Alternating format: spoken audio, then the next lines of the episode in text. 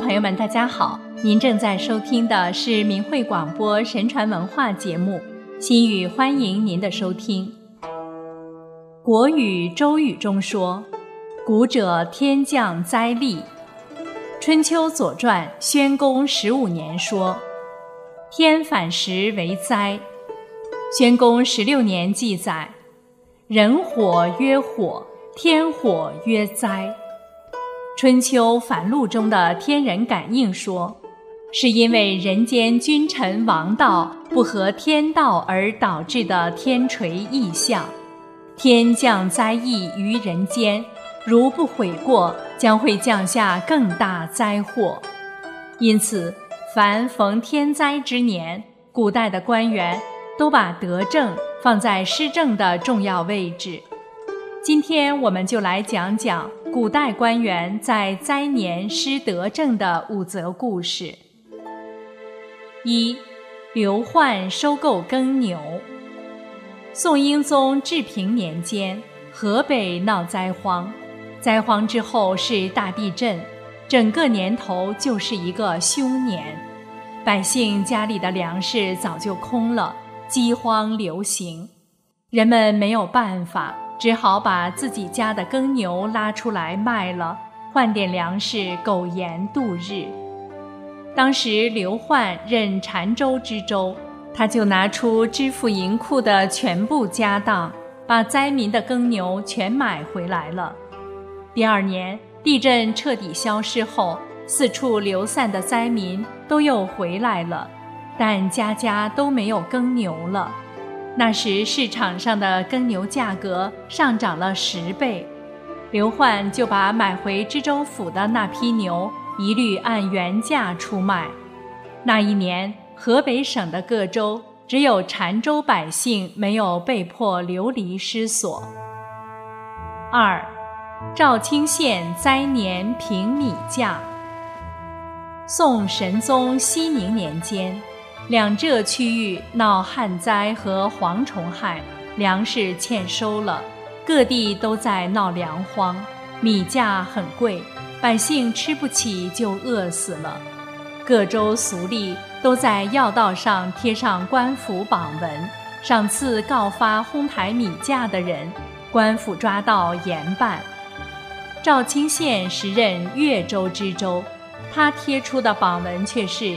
告知天下储米的人，官府高价收购这些米，于是各地米商都聚集到越州来供米，市场上米一下子丰富起来，价格也很快降下来了。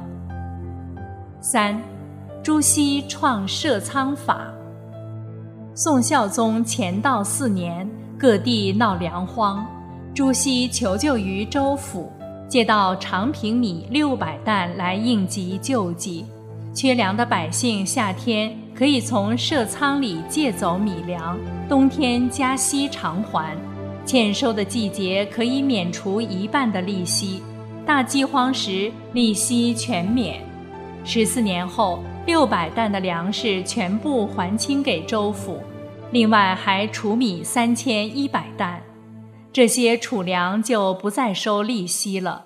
如果农业欠收或遇饥荒，百姓也不用担心没有饭吃了。宋孝宗于是下诏，在全国各地推行设仓法。四，陈继言抚灾民。明神宗万历己巳年发生大水灾，陈继言正好担任开州的知府。府中官吏共商救灾办法，陈继言建议给最穷的人发一担谷物，次贫者五斗，要让百姓能得到真正的救济。陈继言命手下将灾民编号，人们拿着编号依次排队领取谷物。陈继言亲自坐在仓库门口的小棚子下，拿笔点名，看着他们的衣服容貌。特意将最穷的人记下来，虽然是上万灾民排队，但无人争吵。庚午年春，上面有公文通知再次救济最贫困的人，文书说要贴告示寻找这些人。陈继言说不用了，于是拿出上次标记的那些人名，直接通知他们来领。乡民们非常惊讶，陈继言怎么对民间的实际情况掌握得那么清楚？因为前次领救济物品时是临时通知，人们来不及装饰衣物和面相，就能看出贫困户是哪些。万历己巳年末，开州仓库里的粮食发放完了，府台命令各州县动用官库存银两千两买谷物。然而此时谷价已经大涨，每担六钱银子。官府指令富户人家供应谷物，官府给价是五钱，加上一些运输和存储的费用，富户每担要损失两钱。本来就是灾年，富户本身也受损很多。陈继言考虑到富户承受能力也是有限，就收购少量谷物入仓，总共收购了四千担。庚午年秋天。开州庄稼大熟，谷物每担三千多。陈继炎上报府台，动用官银两千两收购粮食，报价是三钱，现款现结。收购期间，谷物又降到两钱五。大户人家感念陈继炎当初没有强行收购，纷纷提出要陈继言把这半钱银两扣回去。陈继言笑笑，依然是三钱一担支付给大户。结果开州不仅完成了定额，还多出七百多担粮食。陈继言就将多出的部分分给了回乡复产的贫民。因连年的洪涝，开州土城坍塌了十几处，官府商议施工填补。有人说征集乡民服役，陈继言不同意。认为太劳民伤财，他命手下城门四处贴出告示，告诉流亡在外的乡民回乡务农，免田赋。官府还会给予谷物救济。一传十，十传百，很多人回来了。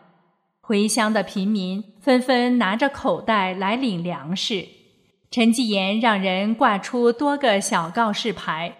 领谷的人需用自己的袋子先装上泥土，到城墙坍塌处去填土。总管会在袋子上盖上章，再凭借带章印的袋子来领谷。这样救济工作完成时，城墙也修复好了，开州的财政支出却没有增加。五，苏轼建苏公堤。苏轼担任杭州太守时，适逢旱灾，收成很不好。当时又有传染病流行，苏轼奏请朝廷免除上贡的米粮三分之一，米价一下子就降下来了。苏轼又奏请朝廷赐给可出家为僧的执照数百份，用来换取米粮，救济饥饿的百姓。因为僧侣无需向国家缴纳赋税。第二年的春天，苏轼将平常仓的存米低价卖给了民众，民众免于饥荒。唐朝白居易时曾将杭州西湖水引入运河，再引运河水灌溉千顷农田，但西湖水中水草太多，每年都需要疏通。宋代以后就废弃不管了。运河水失去西湖水后，就只能依赖长江涨潮，但江潮水多淤泥，船舶在市区航行的时候，就需要每三年人工疏通一次，因此成为杭州市民的大患。苏轼上任后，派人疏通了茅山运河与盐桥河，又建造了水闸，控制西湖水的储蓄与泄导。这样海潮才不至于流入市区。可是西湖里的水草与淤泥怎么办？苏轼办公之余，就经常在西湖边观察琢磨。后来他想出了一个办法，将水草和淤泥堆积在湖中间，形成贯穿湖面的长堤，使南北直接相通，方便行人行走。湖边的田地可以开辟出来种麦，所得利润作为建长堤的基金和西湖善治款。于是他将救济荒年后所剩余的钱和粮食，加上一百份的僧人执照，招募人种麦。长堤完成后，在堤上种植了芙蓉、杨柳，景色如画。杭州人把它叫做苏公堤。对比一下古人荒年的德政，再看看中共官员们的所作所为。人们永远不知道官员到底贪污了多少钱，更不知道那些被法办的贪官，他们的赃款是如何处置的。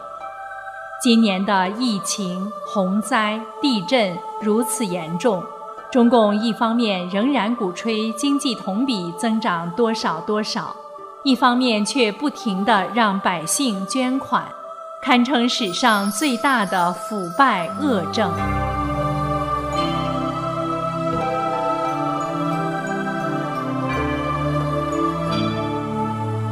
好了，听众朋友，今天的节目就为您播送到这里。心语感谢您的收听，下期时间再见。